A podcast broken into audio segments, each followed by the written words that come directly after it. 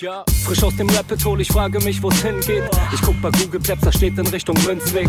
Just another note, Kid from the block da. Hans Panzer, too bit to fail, hier im Podcast. Bitcoin das Thema, viele Fragen dazu. Antwortengeber namens Markus und Manu. Ich mach mir nen netten Themenabend auf Taprap-Basis, zusammen mit Lea und Maren.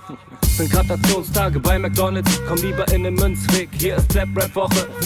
Moskau Time spät, die Sats sind grad günstig. Herzlich willkommen alle, hier im Münzweg. Ja, ja. Hallo und herzlich willkommen zur 120. Ausgabe Münzweg der Bitcoin Podcast. Ich bin's wieder, Markus, wünsche euch einen schönen dritten Advent und begrüße den Manu an meiner Seite. Hi. Guten Morgen, Markus. Moin, moin. Moin, moin. Ja, stimmt. Moin, moin war gut. Äh, war besser. Stimmt. Das habe ich wieder vergessen. Wie geht's? Wie steht's? Gut, gut. Ähm, Anflüge von Krankheit sind langsam passé. Ähm, ist wieder ein bisschen besser, ein bisschen motivierter und ich freue mich. Ja, sehr schön. Geht's, äh, mir geht's ebenfalls gut. Ähm, ich fühle mich wie 1900, nee, nicht 1900, sondern wie 2020.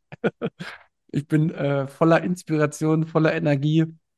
Ähm, ja, kracht richtig in meinen Kopf und freue mich echt jeden Tag, wenn ich was mit Bitcoin zu tun habe und vor allen Dingen, wenn ich Podcast aufnehmen kann. Das ist äh, besonders schön. Und da mache ich auch gerade aktuell viel, du auch. Ähm, wir gucken mal, was wir über die Weihnachtstage vielleicht an Sondereditions haben. Schauen wir mal. Schauen wir mal, du hast schon 1920 angesprochen. Wir kommen ja dann im Laufe der Folge nochmal dahin zurück. Das war gar nicht so falsch. Nee, so falsch war es gar nicht. Wir kommen nochmal in das Jahr beziehungsweise in die Zeit zurück. Ja. Aber Stück für Stück, ganz langsam. Wir fangen natürlich wie immer mit der Blockzeit an. Hast du die Blockzeit für uns? Ja, das ist die 820830. Oh, schön, ja, das passt.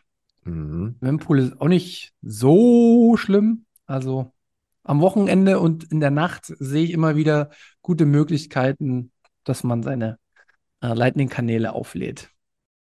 Und wer nichts zum Aufladen hat, sollte äh, ein bisschen was nachkaufen.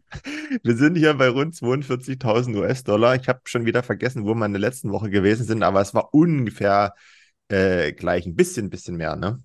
Ja, wir hatten einen Rücksetzer irgendwie von 5, 6, 7 Prozent. Ähm, aber das ist ja, ich glaube, sehr, sehr gut. Und wieso, weshalb, keine Ahnung. Äh, interessiert mich auch nicht. Äh, ich finde es immer positiv, auch wenn es nach unten geht wieder, weil man dann wieder die Möglichkeit hat, nachzustecken.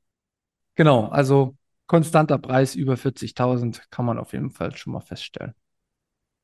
Jo, was hat dich denn so beschäftigt, bevor wir heute zu unserem Hauptthema kommen? Ähm, naja, das, was, was mich so beschäftigt hat und was mich beeindruckt hat, das haben wir ja in den Hauptteil geschoben. Hm, kommen wir später dazu. Da geht es um ganz viel Geld und einige wenige Leute. Ich würde einfach mal aufgreifen, was hier in den Notizen steht, was dich so beschäftigt hat. Stichwort Geopolitik. Ja, das hatten wir schon lange nicht mehr drin. ähm, und das hat mich nicht nur jetzt beschäftigt, sondern auch in meiner Urlaubszeit, ähm, dass wieder ganz, ganz viele Dinge passieren, wo meine, meine Lampen angehen, sage ich dann immer, weil ich, weil ich mir denke, ah, krass, ähm, hier müssen wir drauf achten, da müssen wir, oder müssen wir, ne? Ich achte darauf, ich baue das in meine Gedankenkonstrukte immer wieder mit ein.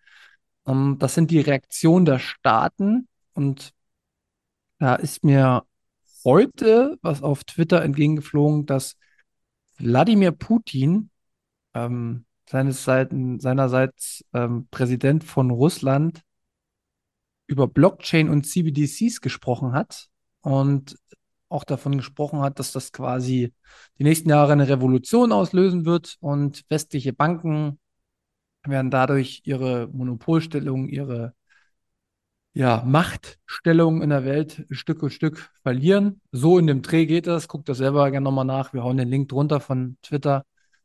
Interessant. Er hat jetzt nicht nur von Bitcoin gesprochen, er hat halt so Blockchain angesprochen und CBDCs. Ist jetzt alles nichts Neues, aber wenn Regierungschefs darüber sprechen, gibt das natürlich schon nochmal ein paar mehr Signale. Oder wie siehst du das? Du meinst, dass sie das alles so ein bisschen voranbringen werden? Ähm, weiß ich nicht so richtig. Hm. Na, für mich geht es halt darum, dass die Gefahr zunimmt von CBDCs, auch von der Seite, weil die haben das auch auf dem Schirm. So, also das ist halt, das haben wir ja schon tausendmal gesagt, dass CBDCs überall eine Rolle spielen. Also wird das auch Russland machen. Aber auf der anderen Seite ist es natürlich positiver. Mit diesem Thema kommt halt Bitcoin auch in die Köpfe der Bevölkerung auf der ganzen Welt. Weißt du, so ist das für mich halt. Wobei das jetzt auch keine große Überraschung ist, dass eben solche Länder wie Russland das Thema prominent besprechen, weißt du? Also, weil das passt ja jetzt auch sehr gut in die Zeit, gerade was Russland betrifft. Ja, ja, natürlich. Ne, das Land ist, das Land ist schwach ähm, und die Leute haben wahrscheinlich andere Sorgen. Ich weiß nicht, wie es vor Ort aussieht oder ob denen das alles komplett am Arsch vorbeigeht, äh, was da in der Ukraine und im eigenen Land passiert. Aber ja, die sind angenockt und das ist die beste Zeit, um irgendwas äh, zu implementieren. Und vor allen Dingen, weil sie auch aus dem SWIFT-System ausgeschlossen sind. Also mhm. das kommt ja noch hinzu. Und was mir aber auch noch aufgefallen ist aus der geopolitischen Sichtweise, ist ähm, das schon zwei, drei, vier Wochen vielleicht sogar her, ähm, dass der Xi Jinping, so heißt er, du kannst besser aussprechen, dass der in den USA war. Hast du das mitbekommen? Hm, Habe ich sogar Fotos gesehen. Fotos gesehen sogar, sehr ja. gut. Und was waren das so für Fotos? Ja, die haben sich gefreut, dass sie sich gesehen haben. Also die waren ein Herz und eine Seele, wobei man natürlich auch immer sagen muss, ich bin mir nicht immer sicher, ob Biden weiß, wer da gerade zu Besuch kommt. ja, das, das habe ich auch manchmal so das Gefühl. Aber ich fand das sehr, sehr, sehr, sehr interessant, ähm, wie er empfangen wurde. Also ich interessiere mich ja schon ewig für Politik und so Delegation und ich, wenn vor allen Dingen die große Weltpolitik, da, da werden schon immer auch ganz kleine Zeichen gesendet, finde ich immer persönlich. Wie wird jemand empfangen? Warum wird jemand empfangen? Und das war schon sehr, sehr freundlich. Das war schon sehr, sehr, also für mich war es wie eine, bisschen krass gesagt, aber wie so eine Wachablösung gefühlt. Wenn die USA so einen Kniefall macht vor China äh, in so einer Zeit, äh, mir kam es so vor, dass äh, Janet Yellen, also die Finanzministerin, einfach händeringend nach irgendjemanden sucht, der verdammt nochmal die Staatseinleihen kauft, die sonst niemand mehr haben will. Ähm, und so kam mir das vor. Er hat ein Wirtschaftstreffen mit allen Firmenchefs etc. pp. Ist jetzt auch nichts Neues. Aber das zeigt mir, dass auch wieder so Interessen am Ende doch den, den, ja, den, den, den Pfeiler geben, wo in welche Richtung geht's. Also ich glaube halt nämlich, die USA kann nicht ohne China und China kann nicht ohne USA und das erleben wir halt einfach. Die sind so abhängig voneinander, sie sind so verzahnt.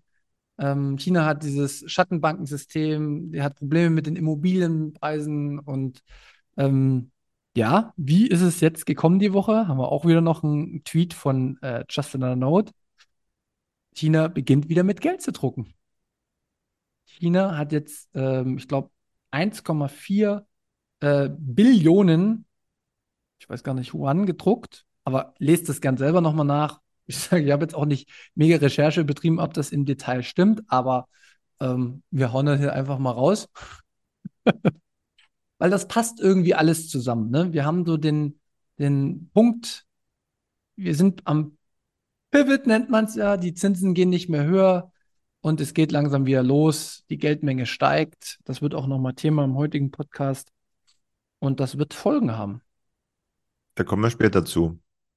Ja, und das wollte ich auf jeden Fall alles nochmal hier mit reinbringen. Ähm, vor allen Dingen, weil man vielleicht auch denkt, ja, Bitcoin ist langweilig. Aber es dreht sich eigentlich alles um das Thema Geld, Bitcoin und Währung auf der Welt und um nichts anderes eigentlich. Für mich ist, sind selbst Kriege, die irgendwie immer wieder aufflammen, sind für mich hinter oder zurückgeordnet, wenn man so erlebt, wenn es tatsächlich ums Eingemachte geht, geht es darum, Wer kauft Staatsanleihen? Wie werden die Zinsen erhöht? Wann werden die Zinsen erhöht? Äh, wer druckt als erster Geld? Das sind so die Themen, die Bitcoin in den Fokus bringen. Finde ich zumindest.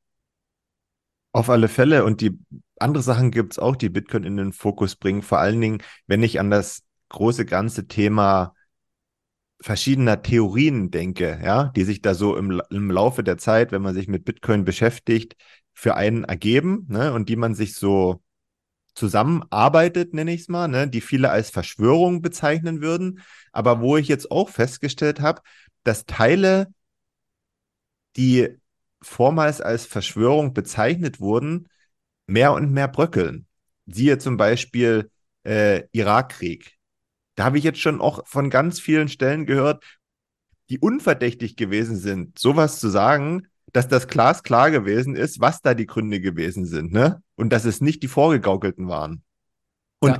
das kommt langsam, das kommt langsam. Und ich habe auch oft gehört, dass viele sagen, dass die aus bestimmten Gründen festgestellt haben, dass es nicht immer nur eine Wahrheit gibt. Die sagen natürlich nicht im selben Atemzug, dass bestimmte Theorien daher berechtigt sind. Aber das ist für mich die logische Schlussfolgerung. Und, und solche Äußerungen kommen eben von Leuten, wie ich gerade schon sagte, die unverdächtig sind, dass sie sowas sagen würden. Habe ich so in den vergangenen zwei, drei Wochen immer auch bei verschiedenen Podcasts, die ich so höre, mitbekommen, wo ich dachte, oho, oho, oho. Ja, ja, wenn du jetzt noch einen Schritt weiter denkst und diese, diese Feststellung nicht nur auf deinen kleinen Kosmos beschränkst, sondern weiter rauszoomst und das auch auf andere größere Dinge anwendest, dann hast du das. Ja. Worüber wir zum Beispiel und alle anderen Bitcoiner auch reden. Ne? Also ja, es sind ganz viele Sachen, wo irgendwelche anderen äh, Sachen vorgeschaltet werden, um das zu begründen. Es, ist, es fällt mir auch auf, dass sich so, ein, so eine Veränderung der, der, ja, also es ist, es, es, wird multinational. Also es gibt nicht mehr nur diese eine äh, Agenda quasi, die die Leute, sondern es wird sehr, sehr äh, konfus, sowas, was wir, was wir vielleicht letzte Woche im, im äh, auf den Bitcoin-Space bezogen haben, das kannst du halt auch auf die gesamte Gesellschaft beziehen. Und da kommen wir heute nochmal zu mir. Wir machen ein paar Cliffhanger hier für den Hauptteil, aber der wird, glaube ich, sehr interessant und spannend.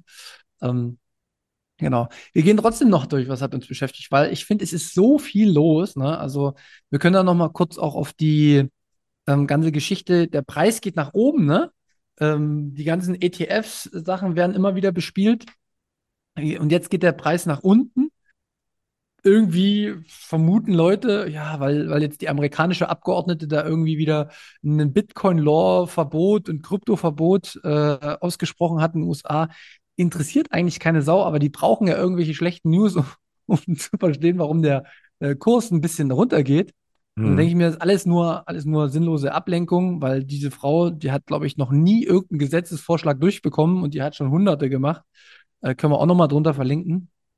Und im selben Atemzug wiederum, äh, habe ich jetzt bei Blogtrainer gelesen, hat Google sich jetzt schon vorbereitet drauf, dass es am 29.01.2024 ähm, Werbemöglichkeiten geben soll für Spot-ETFs quasi. Also kaufe Bitcoin über äh, Spot-ETFs wird dann wahrscheinlich die erste Suchanfrage sein, noch bevor man irgendwas eingegeben hat. Mhm.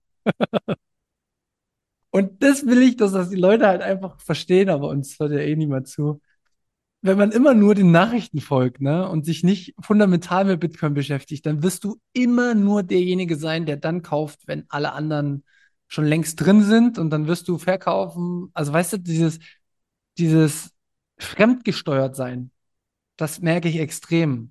Und wir haben es ja gesagt auch schon mit äh, Medien, dass die sich verändern. Jetzt habe ich vom Handelsblatt gelesen, oh ja, Experten haben schon lange gesagt, dass Bitcoin wieder nach oben geht, ne? Steht da so drin. Oder Bitcoin ist gut für äh, Oppositionelle wie Nawalny. Solche Sachen stehen jetzt in den Artikeln drin. Mhm. So, und wir haben halt vor drei Jahren schon gesprochen. Und andere, ne, wie gesagt, wir sind ja auch spät drin, andere haben das schon 2015 gesagt. Oder 2012. Und so langsam kommt die Information und man muss sich halt immer die Frage stellen, wer entscheidet, wann welche Informationen wie wo reinkommen. Das ist echt verrückt. Ja, übrigens, da fällt mir doch noch was ein. Ich muss, wie es mittlerweile Usus hier bei uns geworden ist, eine klitzekleine Anmerkung machen zu diesem Thema und auch zum Thema Vermittlung, weil das, glaube ich, thematisch jetzt zu deinem Take gut passt. Ich habe am Sonntag den 21 Stammtisch gehört und da ist ja der ING DIBA Chefvolkswirt Carsten Pschesky zu Gast gewesen. Ich fand den eigentlich ganz sympathisch, was er da so, so erzählt hat. Und es gab ja auch immer mal wieder Fragen und Wortmeldungen von Bitcoinern, die zugehört haben.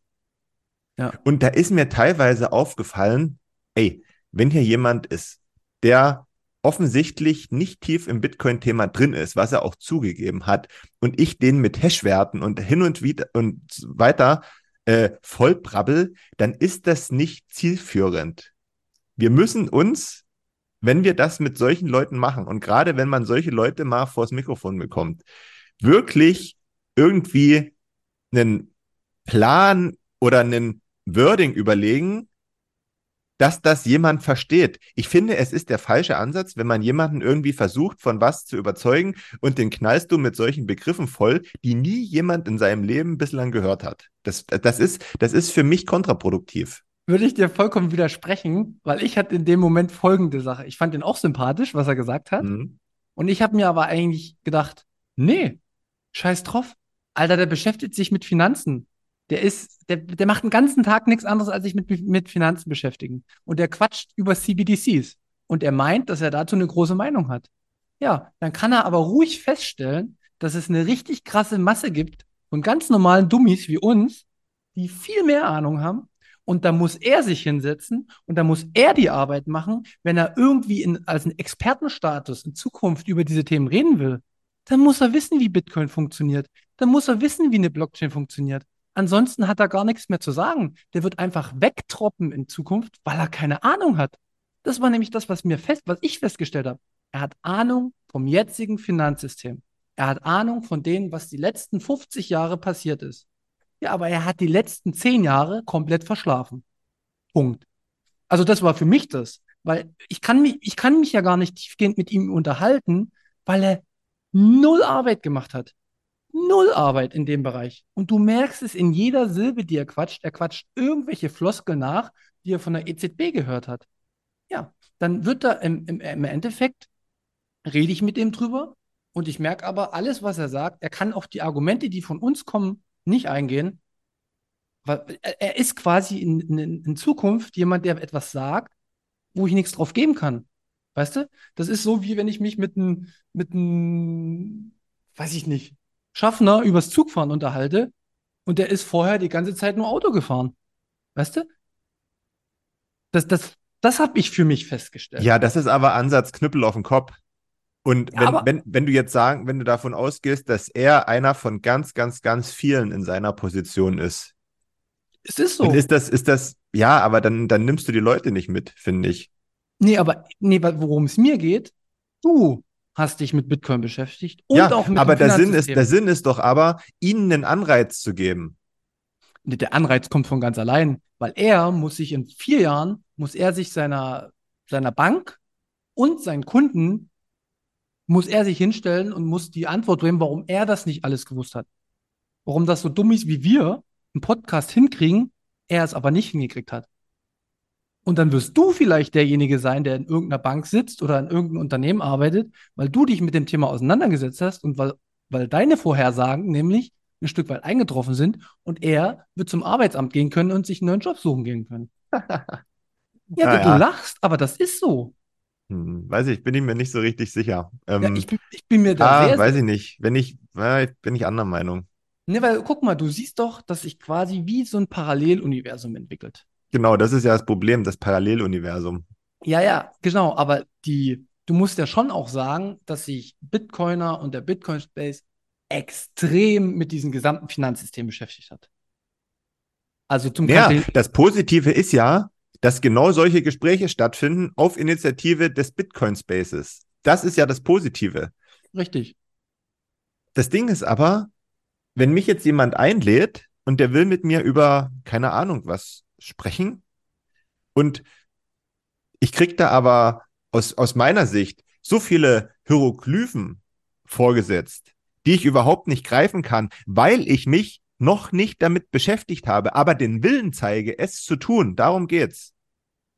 Dann ist das halt für mich der falsche Ansatz, weißt du?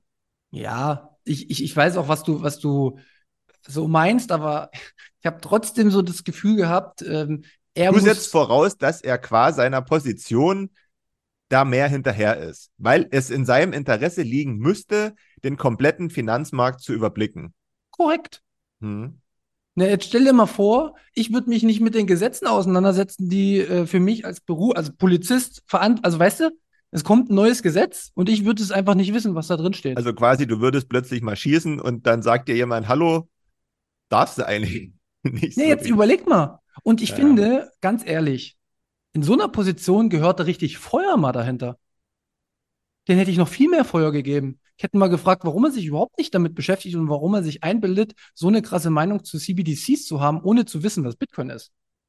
Weil CBDCs im Ursprung wären ja gar nicht aufgekommen, ohne dass die Entwicklung Bitcoin gewesen wäre. So, und da geht's für mich schon mal los. Da bin ich nämlich jemand, wo ich und da geht's wieder los. Für mich gibt's keine Experten mehr. Jeder fängt bei Null an. Jeder fängt bei Null an. Und wir haben die Arbeit gemacht und er nicht. Und das darf er auch spüren in Diskussionen.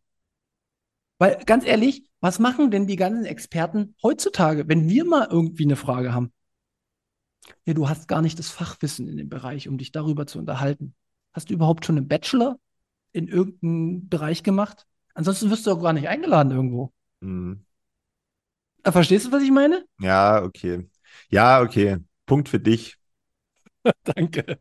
Ja, weil mir ist, ich, ah, das liegt aber da, ich, ich, mir tut das dann auch, ich bin, ich bin da nicht so dann in den Gesprächen so radikal, mir tut das ja auch leid dann. Weil, weißt du, wenn der da vor, vor 200 Leuten sitzt und der weiß es nicht, das ist doch doof.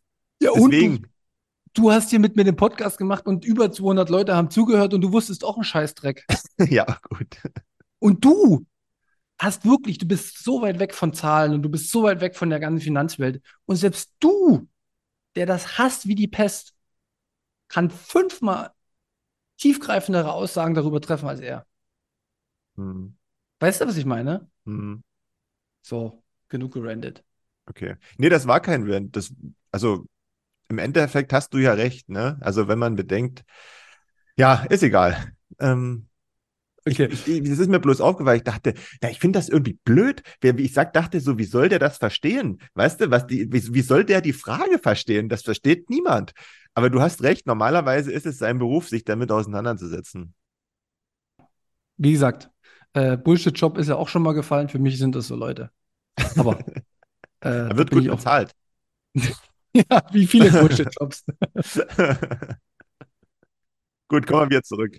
Ja, wie gesagt, aber nochmal, Ende äh, Stammtisch 21, Twitter Space, super gut, Leute einladen, drüber sprechen, finde ich gut. Äh, meine Meinung ändert sich aber deshalb nicht zu den Leuten so. Die, für mich muss jeder Leistung bringen und vor allen Dingen solche gut bezahlten Leute. So, ähm, nochmal zu ähm, CBDCs und Social Scoring System will ich auch nochmal einen Link ähm, hier drunter stellen, das quasi ähm, jetzt in Hannover war das, glaube ich, so eine Social Card für Flüchtlinge ausprobiert wird. Da geht es halt darum, dass ähm, Flüchtlinge nicht mehr Bargeld bezahlen sollen, dürfen können in Zukunft, sondern die sollen eine Karte bekommen, mit der sie zum Beispiel nur Lebensmittel kaufen können, damit man das quasi besser steuern kann. Und das finde ich auf einer Seite ja richtig positiv. Aber auf einer Seite habe ich natürlich auch schon wieder die Angst, beziehungsweise Angst nicht, sondern ich habe den Respekt davor, dass jetzt quasi Systeme ausprobiert werden, die im Zweifel auch höher skalieren können skalieren können im Sinne von, man wendet das nicht nur, also nicht nur, also ich will sowieso, dass niemand irgendwelche unterschiedlichen Gelder benutzt, sondern ich will, dass jeder das gleiche Geld benutzen kann. Da kann man sich dann meinetwegen über die Verteilung unterhalten, ob das gerechtfertigt ist. Da, das ist ein ganz anderes Themengefeld, aber ich finde es nicht okay, wenn wir quasi so unterschiedliche Gelder schaffen, die dann über ein Social Scoring sozusagen ausgegeben werden. Da bin ich sehr kritisch. Mhm, aber die Frage ist dann natürlich, also wo, wo liegt deine Angst? Weil ich glaube, das kann man ja nicht in allen Bereichen anwenden. Ähm, es bringt mir ja nichts, wenn ich eine Karte bekomme, mit der ich mir Lebensmittel kaufen kann. Genau, es kann ja sein, dass es äh, in Zukunft ein CBDC gibt, 2028, wie wir gehört haben. Und dann hast du halt dieses, äh, diese Sozialkarten schon ausprobiert und die dann miteinander zu connecten und dann noch einen äh, CO2-Fußabdruck für dich dran zu hängen. Das sind halt, also was sind das alles technische Einfachheiten. Und umso mehr du das ähm, in anderen Bereichen testest, kannst du solche Ideen halt immer sehr schnell zusammenführen mit irgendwelchen Krisen. Darum geht es mir. Mm, ja, das, ja, das ist natürlich ein bisschen weit weg, ne?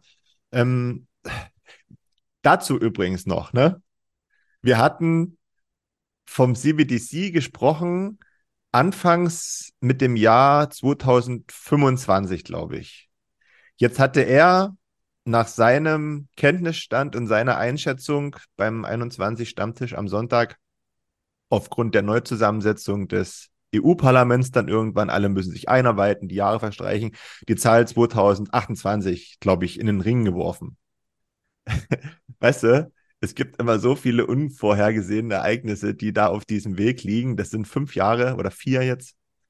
Da kann noch so viel passieren. Es würde mich nicht wundern, wenn es das Ganze sogar noch weiter nach hinten rausschiebt. Es muss ja nicht nur beschlossen werden, es muss ja auch gebaut werden.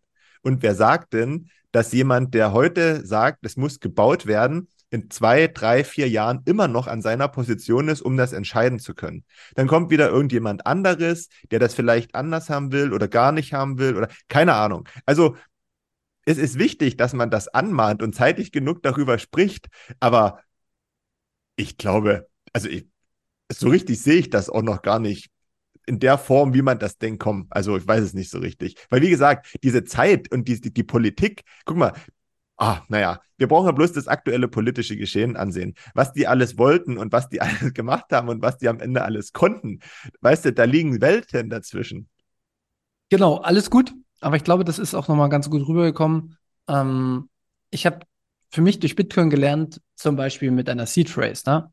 Mit einer Seed Phrase gehst du in die schlimmsten Szenarien überhaupt rein, die quasi kommen können in Zukunft schlimmste Szenario, Bitcoin geht auf eine Milliarde, ne, ein Bitcoin und auf einmal hast du, bist du doch vielleicht Millionär oder weiß ich was.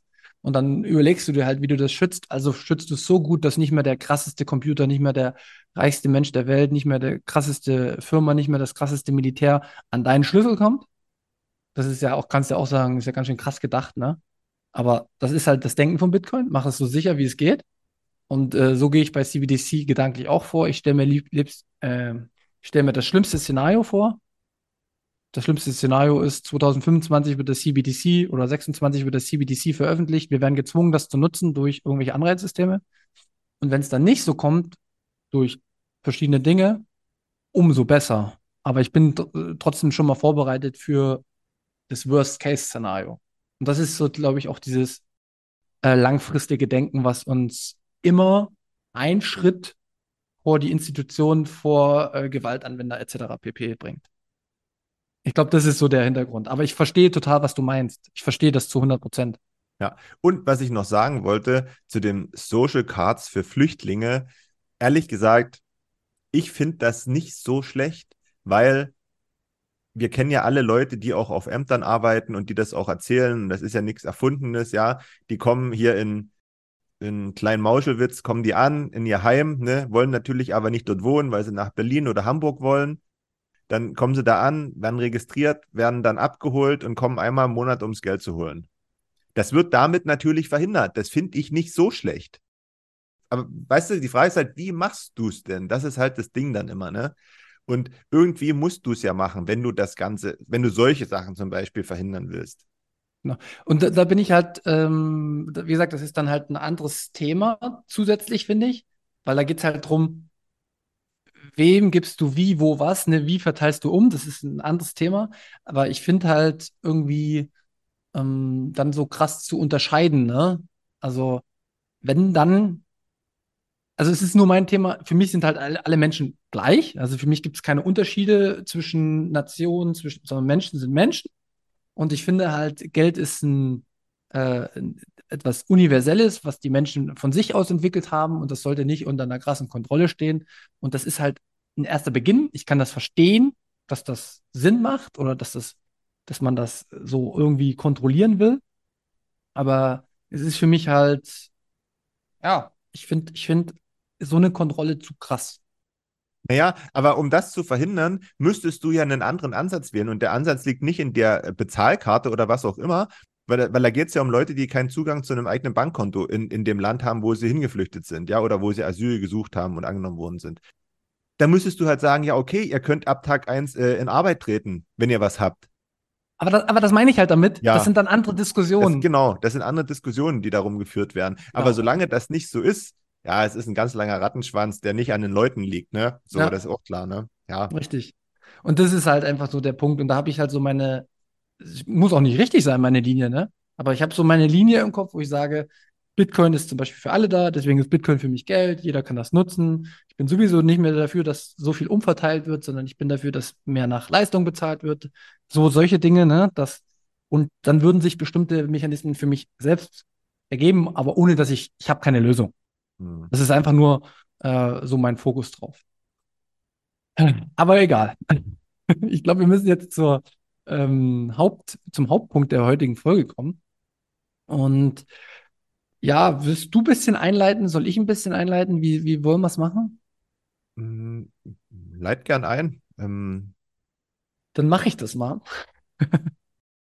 Ja, mir sind ähm, im Urlaub auch viele Sachen wieder im Kopf umgegangen und es hatte auch ein bisschen was mit dem Preisanstieg zu tun, ähm, dass wieder verschiedene Dinge aufgeploppt sind. Und zwar geht es mir darum, dass wir mal wieder auf die Inflation schauen, weil gefühlt ist die Inflation geht auf 3,5 oder ist auf 3 äh, Prozent zurückgegangen. Ja? Was ja aber nicht heißt, dass die Inflation zurückgegangen ist, sondern das heißt nur, dass die Inflation sich verlangsamt hat, nämlich nur noch auf 3 Prozent. Aber die 3 Prozent sind ja immer noch auf die 9 oder 10 Prozent, die wir letztes Jahr hatten. Also sind wir schon bei 13 Prozent, wenn wir es auf zwei Jahre rechnen. Und wenn wir es auf drei Jahre rechnen, sind wir wahrscheinlich bei 16, 17, 18, 19, 20 Prozent. So. Und ich glaube, dass wir nächstes Jahr wieder noch eine Inflation sehen, zumindest hier in Deutschland. Und das wollte ich mit dir besprechen, warum, wieso, weshalb. Und ich wollte noch einen historischen Verknüpfungspunkt zu meinem Lieblingsbuch Argentarius finden. mhm. Mhm. Genau. Und ich habe ich hab so ein bisschen genannt, der moralische Verfall einer Gesellschaft. Und das kam halt aus dem, aus dem äh, Argentarius-Buch. Und das werden wir dann zum Ende, zum Abschluss auch nochmal vorlesen, damit ihr euch das auch nochmal durchlest und das euren Familienmitgliedern und euren Freunden mitteilt, was vielleicht in Zukunft auf uns zukommt. Weil ich glaube, wir sind erst am Anfang der Inflationsspirale. Ja, was ist dein Take dazu? Hast du äh, dir darüber ein bisschen Gedanken gemacht? Oder ähm, was, was sind so Punkte, die da in dem Bezug jetzt einfallen zur Inflation? Ja, natürlich macht man sich Gedanken, wenn man so mitbekommt, was im nächsten Jahr alles ansteht und ähm, was den Verbraucher vor allen Dingen so, so erwartet. Ne? Also da gibt es ja mehrere Sachen, angefangen von der, von der Gastronomie, wo man dann gleichzeitig wieder diskutieren oder, oder voraussehen kann, dass es dann einige Gastronomiebetriebe wieder erwischen wird, ne? weil niemand mehr essen geht, logischerweise. Ähm, kann sich ja dann niemand mehr leisten. Also du, du meinst die Mehrwertsteuer dann? Mehrwertsteuer, genau, die dann Genau. würde von 7 auf 19 Prozent wieder erhöht. Ähm, ja, Energiepreise erhöhen sich, ne? Spritpreise sollen sich weiter erhöhen. Jetzt hatte ich teilweise sogar gelesen, dass man sich ja überlegen soll, ob man sich ein Elektroauto kauft, äh, weil das teurer werden kann als ein Verbrenner. Mhm. Ne? Ja, interessant. Ja. Also es sind irgendwie so ganz komische Entwicklungen, die, weiß ich nicht, wahrscheinlich zumindest immer mehr Unmut auslösen werden. Ja. Ja, mir sind auch noch so ein paar Dinge aufgefallen. Und zwar ähm, gibt es ja so, also alles, was wir jetzt äh, machen, in der, in dem Hauptteil, ist so eine Beschreibung von dem, was wir so wahrnehmen. Ja? Einfach mal so runterbrechen und grob raushauen, was quasi in der Gesellschaft so los ist. Und dann werden wir mal gucken, wie das früher in der Gesellschaft so war. Und ein Thema, das ist mir im Gespräch mit einem äh, Freund von uns aufgefallen, der hatte mir gesagt, dass die Verhandlungen über den Inflationsausgleich, ja, also den, den ich letztes Jahr, äh, nee, dieses Jahr bekommen habe, irgendwann Anfang des Jahres schon, dass die noch gar nicht bei ihm gelaufen sind. Also das bedeutet im, im Umkehrschluss, dass quasi das Gehalt noch nicht angepasst wurde zu der Inflationsrate, aber bei vielen Beamten oder bei vielen Firmen, die zum Beispiel bei, weiß ich nicht, großen Firmen arbeiten, die, bei denen wird es immer sofort angepasst. Oder in der EU, die haben, glaube ich, alle drei Monate haben die eine Inflationsanpassung. Aber du siehst schon, das ist auch wie so ein Cantillon-Effekt.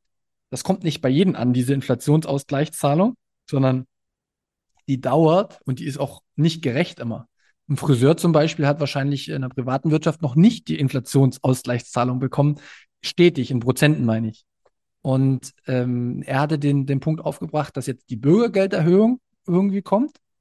Und das hat ihn total aufgeregt, weil er gesagt hat, seine normale äh, Inflationsausgleichsverhandlungen, ähm, die haben noch gar nicht begonnen, weil in den Ländern teilweise steht das erst nächstes Jahr an. Und somit verlierst du ja quasi, es ist wieder so ein, so ein Gewinner-Verlierer-Ding, ne? Hm. So, und das ist mir auch aufgefallen und da, das beschreibt für mich auch ein Stück weit den, so einen Cantillon-Effekt bei, ähm, also Lohnerhöhung.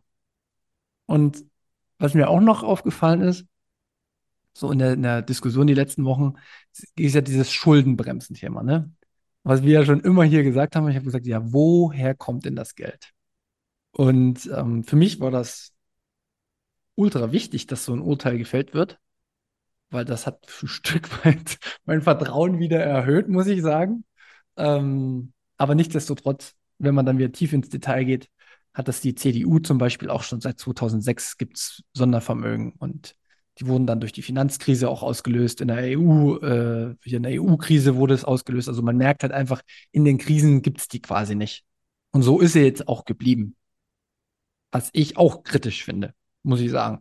Dass man, äh, dass man quasi mit Krisen dann quasi immer freies Geld bekommen kann.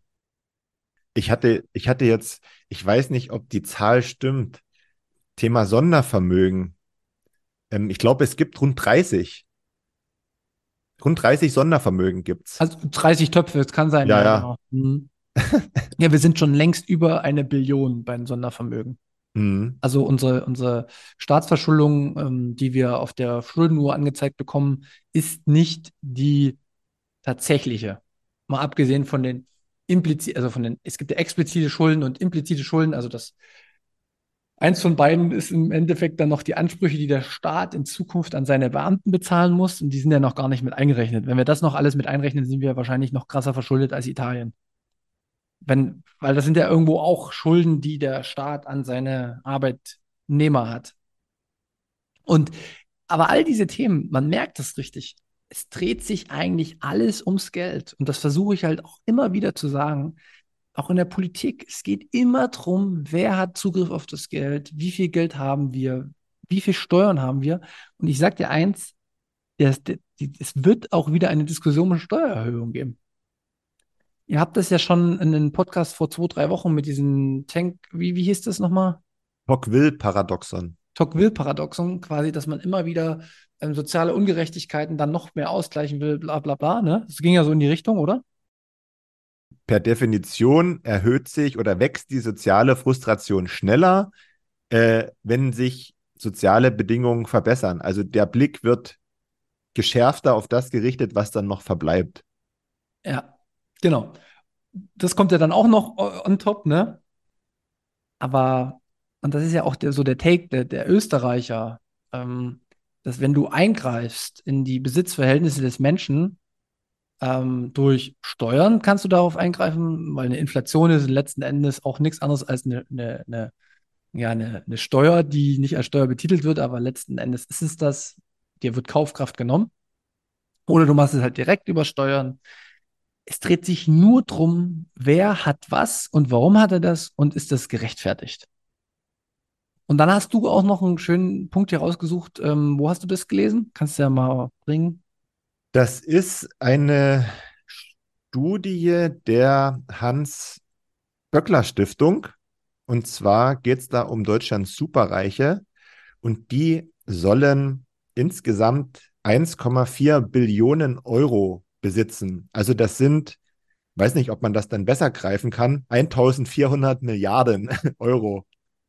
Diese 1400 Milliarden Euro sind auf 4300 Hauf äh, Haushalte in Deutschland aufgeteilt. Aber ich glaube, insgesamt sind es bloß, gibt es bloß 200 Milliarden Vermögen. Also 200 Leute oder Familien. Familien, die ein Milliardenvermögen haben.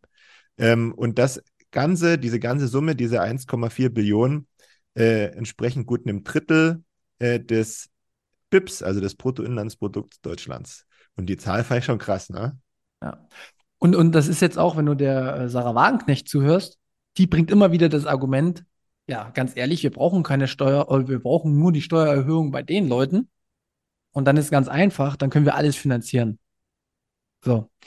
Und wir kommen aber zu einem Moment, ich weiß nicht, du kannst das ja selber mal beurteilen, wie du das siehst, aber für mich ist das klar, ist klar, was hier die nächsten Jahre passiert. Das ist wie, das ist wie vorherbestimmt. Das ist, das, das Buch ist schon geschrieben es kommt zu einem Moment, und das habe nicht ich herausgefunden, sondern das hat mir Argentarius erklärt, wo sich die Gesellschaft komplett auseinanderdriftet, wo keiner mehr den anderen vertraut, weil sich alle betrogen fühlen.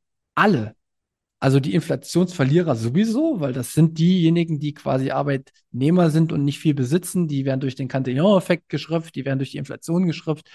Das, das, ist, das hängt quasi alles miteinander zusammen. Das ist klar, dass die Unmut haben und irgendwann wählen die auch irgendwelche Diktatoren, weil die halt einfach sagen, ganz ehrlich, was soll ich denn hier noch machen? Ich renne, das, das Hamsterrad rennt so schnell, ich kann nicht mehr. Und du wirst umgekehrt, sage ich mal, die reichsten Menschen werden sich auch betrogen fühlen, weil zu denen wird man natürlich kommen und sagen, pass mal auf, ihr werdet hier einfach aus dem Nichts immer reicher. Ihr müsst die Sachen abgeben und keiner in der Gesellschaft ist bereit oder kann, er kann es auch nicht, weil niemand kann feststellen, was gerecht und was ungerecht ist, wird feststellen, dass er vielleicht Inflationsgewinner ist, obwohl er gar keine Ahnung hat. Da fallen mir auch noch ganz viele Aktienbesitzer ein, zum Beispiel. Ja, wenn wir die ganzen Aktienberater hier die im Internet rumkursieren und die denken, die wissen hier sonst was, das ist einfach nur der Geldmenge geschuldet. Riesenbullshit, was die mir erzählen. Wir haben eine übelst fucking abgekackte Wirtschaft aktuell und der DAX ist auf dem Höchststand. Alle gucken nur nach der Geldmenge. Alle. Man sieht das ja auch in anderen Ländern. Da sind wir hier in Deutschland ja noch, noch gut dran, gerade was auch die, die Wahl der Extremen betrifft, ne? Italien, Holland. Ich weiß, ich weiß nicht, ob man das immer als so extrem bezeichnen kann, ne? weil man den Konservativen wählt. Ne? Weiß ja. ich nicht so richtig. Das kann man drüber streiten. Ähm, aber bei uns gehen ja zumindest die Tendenzen, auch wenn es jetzt noch nicht in aller Fülle, wie, das, wie man manchmal den Eindruck haben könnte, ne, dass wir hier in 1930er Jahren leben. Das ist ja noch lange nicht so. Ähm, aber könnte man ja manchmal den Eindruck haben, wenn man so manche Berichterstattung liest, ne, dass ja. die AfD wieder drei Prozentpunkte zugelegt hat. Hm. Oder irgendwo in den Landrat AfD-Mitglied äh, ist. Ne? Da könnte man ja denken, die Welt geht unter, wenn das ist. Genau. Aber die, die Tendenzen gehen ja in die Richtung, aber das hat ja auch einen Grund. Kannst du dich noch dran erinnern? Das ist schon zehn Jahre her, wenn nicht sogar noch länger, bei uns auf dem Dorf. Und da gibt es bestimmt ganz viele Dörfer. Die sind ja nicht alle äh, rechts und Nazis, sondern gibt es ja halt auch Leute, die sich mit solchen Themen auch be befassen, ne? weil denen es halt auch an Geldbeutel geht durch bestimmte Entscheidungen. Und das, was wir diskutieren, da reden die schon Ewigkeiten drüber. Ja. Ewigkeiten. Früher hat man immer gesagt, ach nee, das ist irgendwie nicht so mein Thema, ne? Ähm, aber mittlerweile muss man sagen, die haben halt nicht so ganz Unrecht in verschiedenen Dingen. Und da geht es halt nicht immer nur vorrangig um irgendwelche Flüchtlinge und das, sondern da geht es halt meistens um die Auswirkungen auf den eigenen Geldbeutel. Und dann sehen die sich halt beschissen. So, und das ist es. Und deswegen ist das Thema Geld so wichtig und deswegen ist das Thema Bitcoin auch so wichtig. Weil sich fucking alles um Geld dreht. Alles dreht sich um Geld. Nichts, was wir aktuell sehen, hat nichts mit Geld zu tun. Nichts. Kein Krieg, nichts. Alles hat mit Geld zu tun. Und ich bin aber schon der festen Meinung, dass, ähm, jetzt kommt noch eine, eine ja, negativ, weiß ich nicht, aber ich glaube, du und ich, wir werden in den nächsten Jahren auch zu den Profiteuren gehören von der Inflation. Weil wir ja quasi für uns entdeckt haben, dass die Geldvermehrung das Problem ist und dass es dafür doch schon eine Lösung gibt, die erfunden wurde. Ähm, wir müssen gucken, wie sie es ausspielt, aber die Zeichen sind sehr deutlich, finde ich, sehr eindeutig auch, dass es sich durchsetzt. Und ja, hast du dir da schon mal Gedanken gemacht, wie, wie du damit umgehst? Nö, so richtig nicht, weil ich mich ehrlich gesagt gar nicht so richtig in der Position sehe. ja. Ähm, genau, aber, aber in, der, in der Theorie ist ja egal, an welcher Position du dann stehst, wird halt immer sehr, sehr viel nach außen geguckt und auf andere geguckt. Ne? Also zu, viele gucken auf Milliardäre und sagen, die Milliardäre sind schuld. Und die erste In Intuition ist ja auch richtig, finde ich. Weil wenn jemand einfach nur, weiß ich nicht, in der Corona-Zeit äh, sein Vermögen verdoppelt, weil er Aktien und Häuser besitzt und noch ein paar andere Dinge, ja, dann ist, kann das nicht gerecht im Sinne von dem sein, was man erwartet. Aber wiederum kann man halt auch nicht sagen, dass die schuld sind, finde ich. Und ähm, im nächsten Moment kann man auch sagen, ja, dann muss man den Schuldigen ganz klar beim Staat suchen, weil der Staat hat quasi in den Markt eingegriffen und muss halt die Konsequenzen. Genau, aber da muss man auch wieder gucken, die Leute wählen ja auch die Leute teilweise. Und in der Vergangenheit haben sie die immer wieder gewählt. Und es liegt auch daran, weil es ihnen schlecht geht, wählen sie die Leute, die ihnen versprechen, dass es ihnen besser geht. Und wenn die nicht verstehen, wie Geld funktioniert, dann wird ein Politiker sagen, ja, wir werden halt einfach Steuern erhöhen für die Reichen und dadurch wird es dir dann besser gehen. Aber die verstehen nicht, dass das Effekte hat. Stell dir vor, du bist jetzt von heute auf morgen, Bitcoin geht auf eine Milliarde. Du bist jetzt Millionär. Und der Staat kommt und möchte dich besteuern. Wie viel, dann, wie viel bist du bereit, Steuern zu bezahlen? Steuern sind ja Raub. So, also gar nichts. Genau. Also, was machst du? Weiß ich nicht. Ich kann dir sagen, was die, was, was jetzt schon viele machen. Wenn man Geld sich erarbeitet hat, dann verlässt man das Land, wenn man die Möglichkeit dazu hat. Und wo, wozu führt denn das? Es führt auch wieder dazu, dass das Kapital das Land verlässt. Hm. So, und ähm, dann geht es dir vielleicht ein Jahr gut, wenn eine bestimmte Politik gewählt wird, aber langfristig äh, ist keine Produktion mehr da, ist kein Wirtschaftswachstum mehr da, ist kein Kapital mehr da, es sind keine Leute mehr da, die du besteuerst, also musst du den Mittelstand besteuern. Also weißt du, das hat alles Effekte. Egal, egal wem du versuchst, irgendwas wegzunehmen, der Mensch reagiert immer drauf und das ist logisch. Das würdest du machen, das würde ich machen, das würden alle machen. Weil man sich immer ungerecht behandelt fühlt. Oder? Ja, es ist einfach so. Und ich, du, was ist die Lösung? Weißt du, für mich ist es mittlerweile so, dass ganz, dieser ganze politische Zirkus, das ist für mich wirklich ein Zirkus. Es ist ein Schauspiel, weil diese, das basiert vor Wahlen alles nur auf Versprechungen. Und die Leute sind aber noch so doof und erhoffen sich was von diesen Versprechungen und lassen sich dadurch reinziehen und geben ihre Stimme ab für XY. Die müssten aber verstehen, dass egal wer diese Versprechung macht, diese nie eintreten werden. Es passiert nicht. Es, und am Ende wird immer das gemacht, was vielleicht dem Politiker dient, aber nicht, was dir und mir dient. Weil das wäre ja eigentlich Kern, die Kernaufgabe. Genau. Und die Kernaufgabe deshalb ist es für jeden persönlich, sich auf sich selbst zu konzentrieren. Für sich selbst das Maximum rausholen, was geht. Und auch wenn man sich mit Themen beschäftigen muss, die einen halt nicht gefallen. Aber wenn es halt einfach das Thema ist, was alles bestimmt, Geld, ja, dann halt die Schnauze und beschäftige dich mit Geld. Mach nicht, geh nicht einfach den einfachen Weg und mach deine Stimme irgendwo, wo du einfach weißt, dass es nicht funktionieren kann, weil es noch nie funktioniert hat. Sondern konzentriere dich auf dich und beschäftige dich mit Geld. Und das ist wirklich der Hauptpunkt, wo, wo wir tatsächlich jetzt seit Jahrhunderten mal eine Lösung haben. Weil wir halt raustreten können aus diesem ganzen Kreis.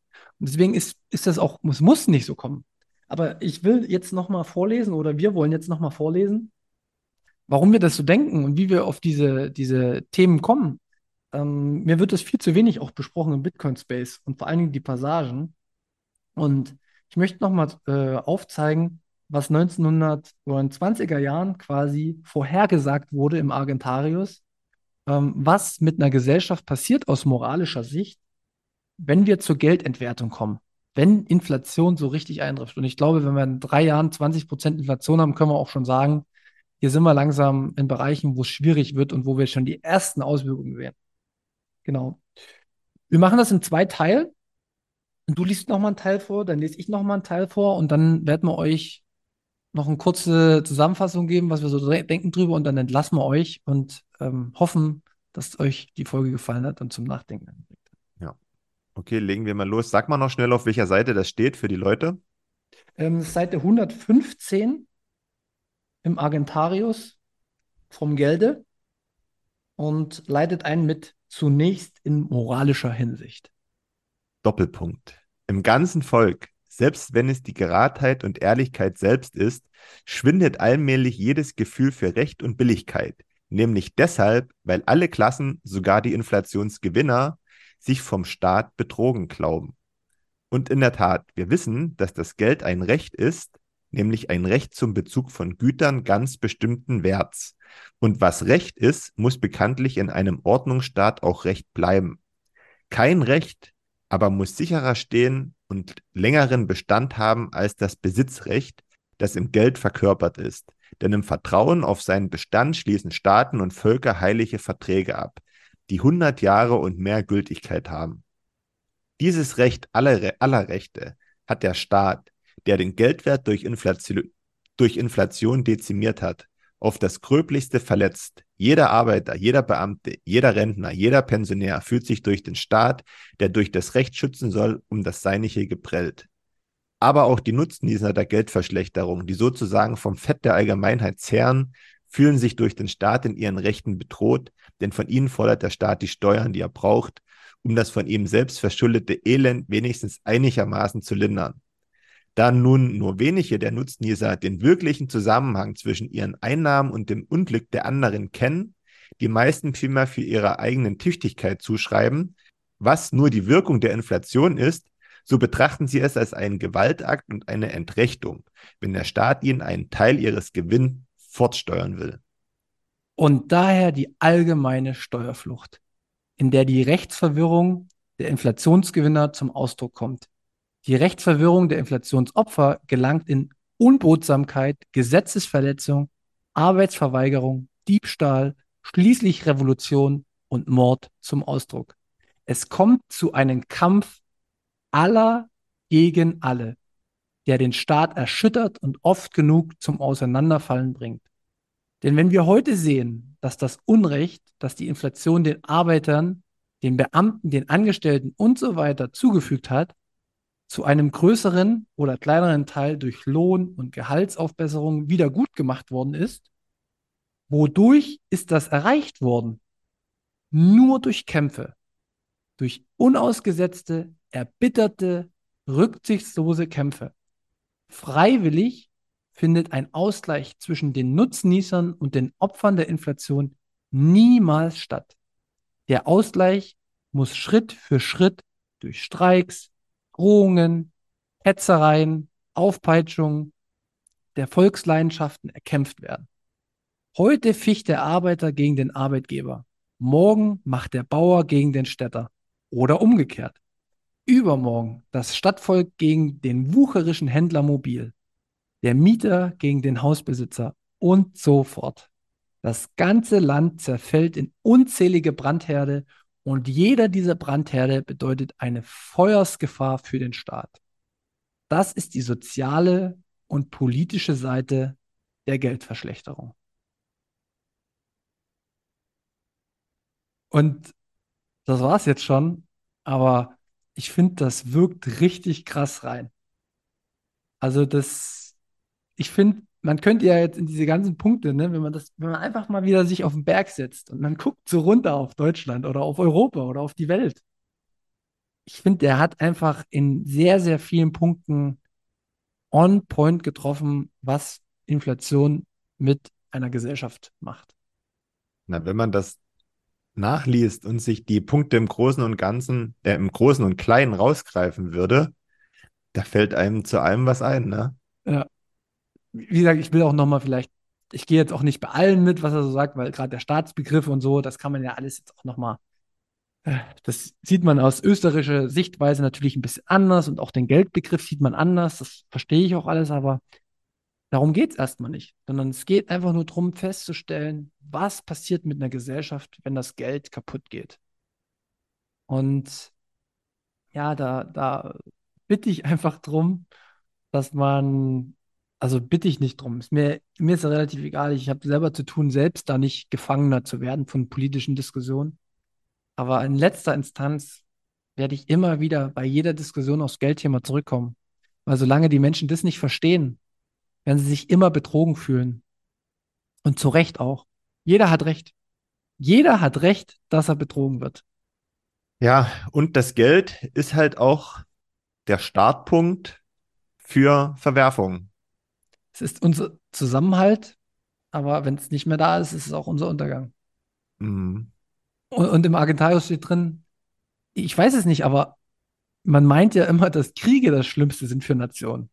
Aber es steht klipp und klar auch drin, und das kann man in vielen Ländern auch sehen, dass eine Inflation, eine auswuchernde Inflation, ein, ein Land, eine Gesellschaft im Markt viel, viel krasser trifft als vielleicht jeder Krieg Weil ein Krieg ist vielleicht kurzfristig oder so, aber so eine Inflation, das kann sich über Jahre, Jahrzehnte führen. Ne? Das ist, ja.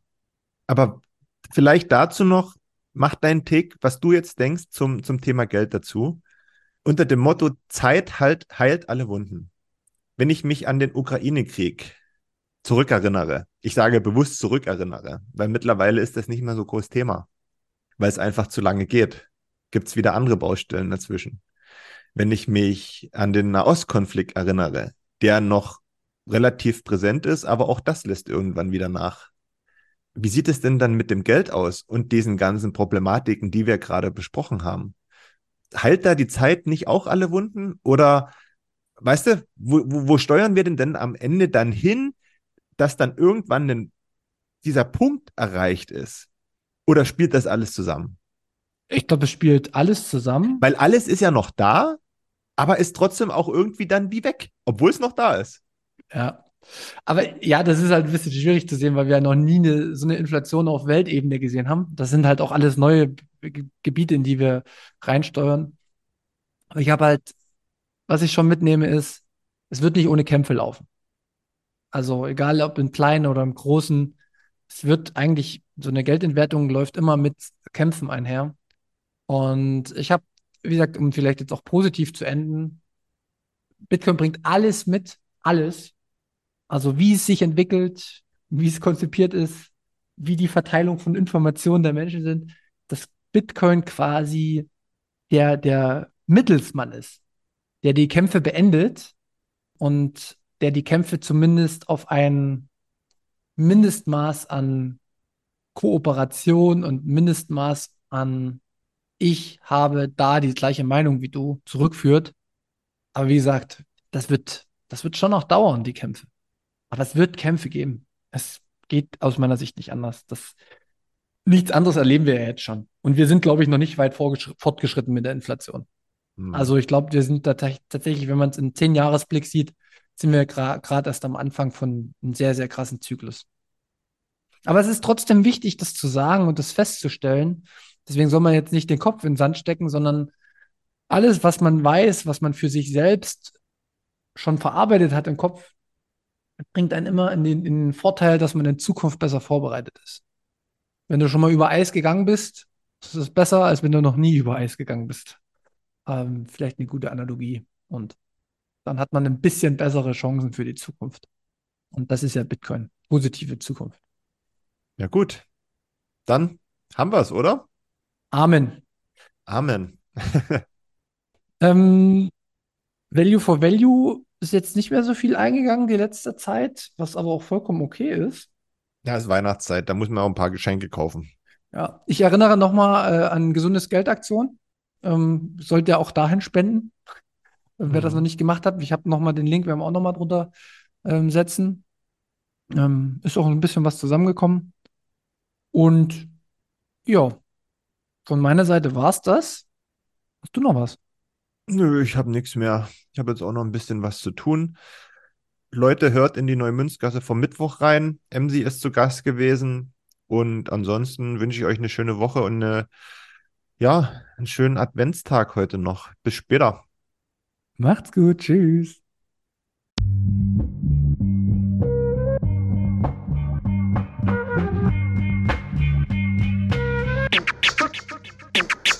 Ja, frisch aus dem Rapid Hole, ich frage mich, wo's hingeht. Ich guck bei Google Maps, da steht in Richtung Münzweg.